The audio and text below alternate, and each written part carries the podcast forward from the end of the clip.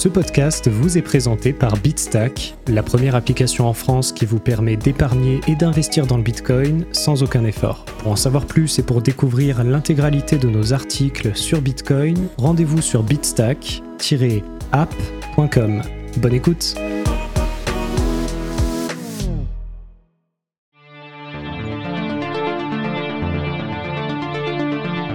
Bonjour à tous et bienvenue dans cet épisode du podcast de Bitstack présenté par Loïc Morel, dans lequel nous allons répondre à la question suivante. Comment fonctionnent les frais de transaction sur Bitcoin? Pour réaliser une transaction sur Bitcoin, les utilisateurs doivent s'acquitter de frais. C'est un aspect parfois méconnu qui est pourtant essentiel dans notre usage de ce système de paiement. Dans cet article, nous étudions en détail tous les mécanismes à connaître sur les frais de transaction Bitcoin. Les frais de transaction Bitcoin, qu'est-ce que c'est? Les frais de transaction représentent une somme dont l'utilisateur doit s'acquitter afin de pouvoir exécuter une transaction. Lorsque l'on diffuse une transaction sur le réseau Bitcoin, elle n'est pas immédiatement confirmée. Elle doit d'abord être incluse dans un bloc au sein de la blockchain. Ce travail est effectué par les mineurs qui vont construire des blocs avec les transactions en attente et rechercher une empreinte valide pour ceci. C'est ce que l'on appelle la preuve de travail. Lorsqu'un mineur trouve un bloc valide, il peut l'ajouter à la blockchain Bitcoin et récolter l'intégralité des frais liés aux transactions qu'il vient de confirmer. Attention, il ne faut pas confondre les frais de transaction Bitcoin avec les frais de change. Les plateformes d'échange de crypto-monnaies facturent à leurs clients des frais de service pour chaque opération d'achat ou de vente. Ces frais n'ont strictement rien à voir avec les frais de transaction internes au système Bitcoin. Le marché d'enchères des frais sur Bitcoin.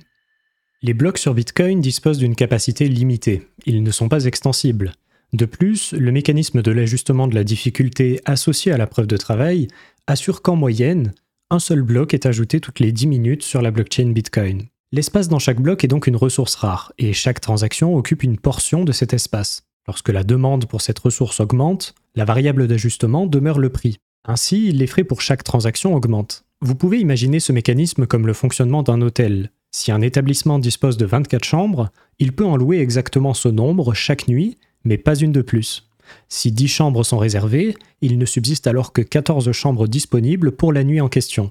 Le jour suivant, l'hôtelier aura de nouveau 24 chambres à proposer. Cependant, s'il constate une forte demande pour une date spécifique, puisqu'il ne peut pas pousser les murs de son hôtel, l'hôtelier va augmenter son tarif par chambre.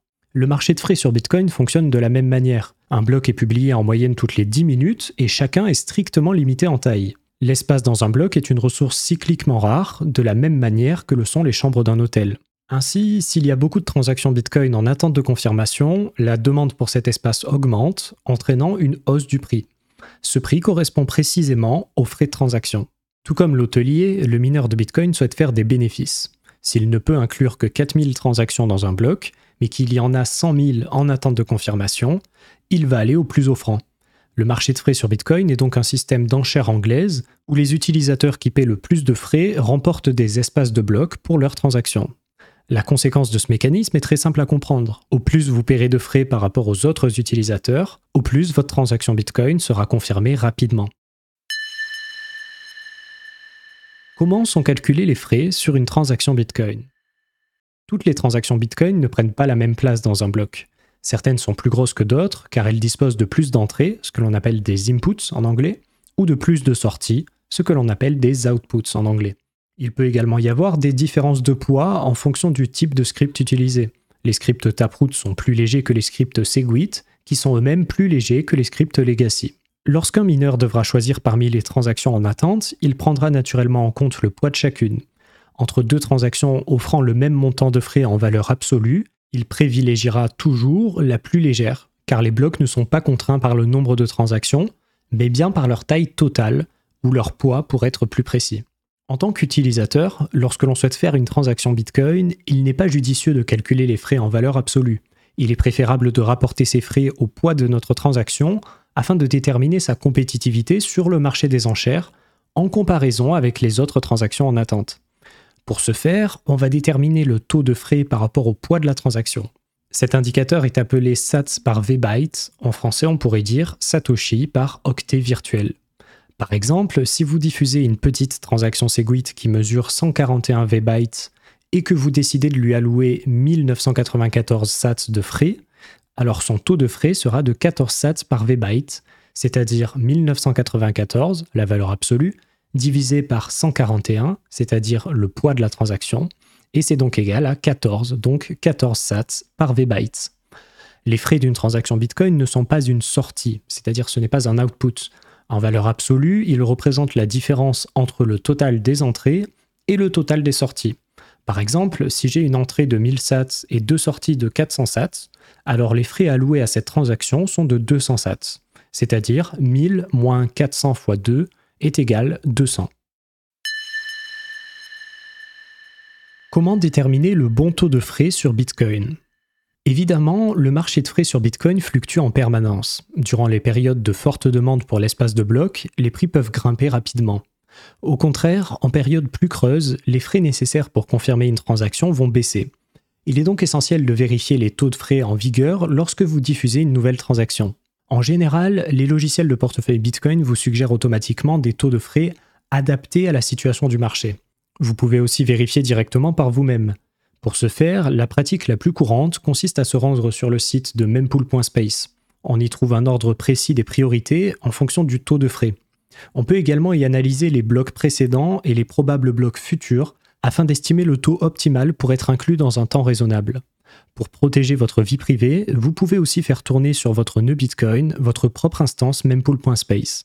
Notons qu'il vaut mieux se tromper à la baisse plutôt qu'à la hausse. En effet, si vous allouez un taux de frais bien au-dessus du marché actuel, votre transaction va être incluse rapidement dans le prochain bloc miné. Or, une fois que la transaction est confirmée, vous ne pourrez plus la modifier. C'est ce qui est arrivé dernièrement à un utilisateur qui a alloué par erreur plus de 19 bitcoins de frais à sa transaction. Au contraire, si vous avez sous-estimé le taux de frais alloué à votre transaction, alors elle risque simplement de ne pas passer.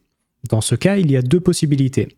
Si ces frais sont en dessous de la limite de purge des nœuds, votre transaction sera oubliée du réseau Bitcoin. C'est comme si elle était annulée. Vous pouvez donc la refaire. En revanche, si votre transaction reste bloquée dans les mêmes pools des nœuds, vous pouvez utiliser des mécanismes comme CPFP, c'est-à-dire Child Pay for Parent, ou RBF, c'est-à-dire Replace by Fee, afin d'augmenter son taux de frais et ainsi la débloquer.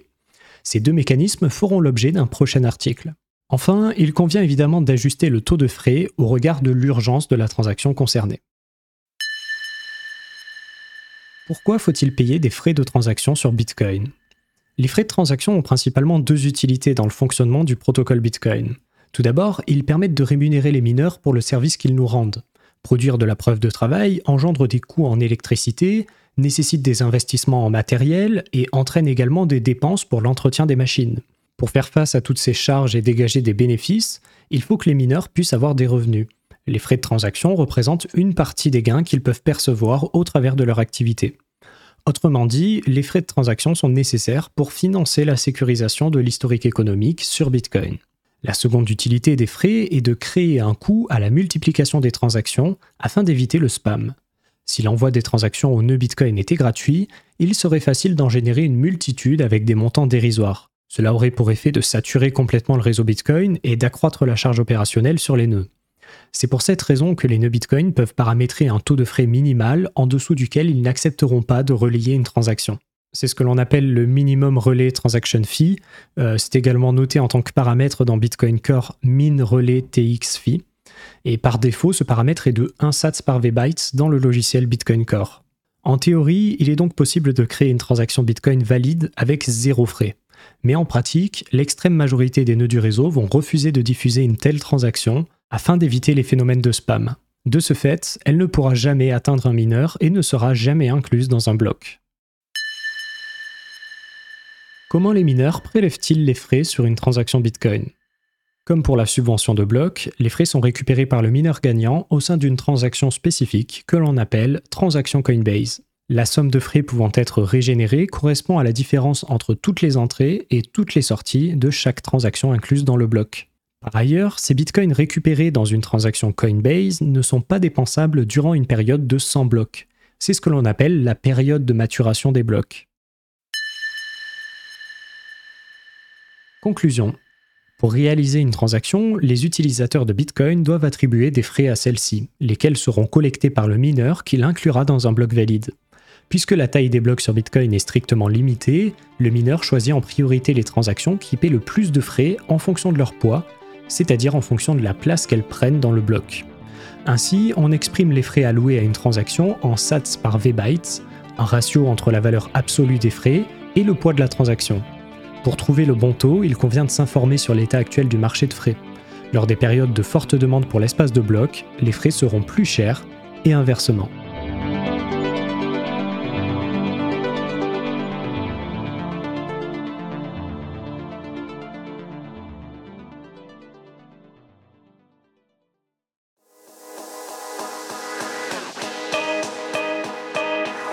Vous avez apprécié ce podcast, n'hésitez pas à vous abonner et à nous laisser une note. Pour découvrir l'intégralité de nos articles sur Bitcoin, rendez-vous sur bitstack-app.com.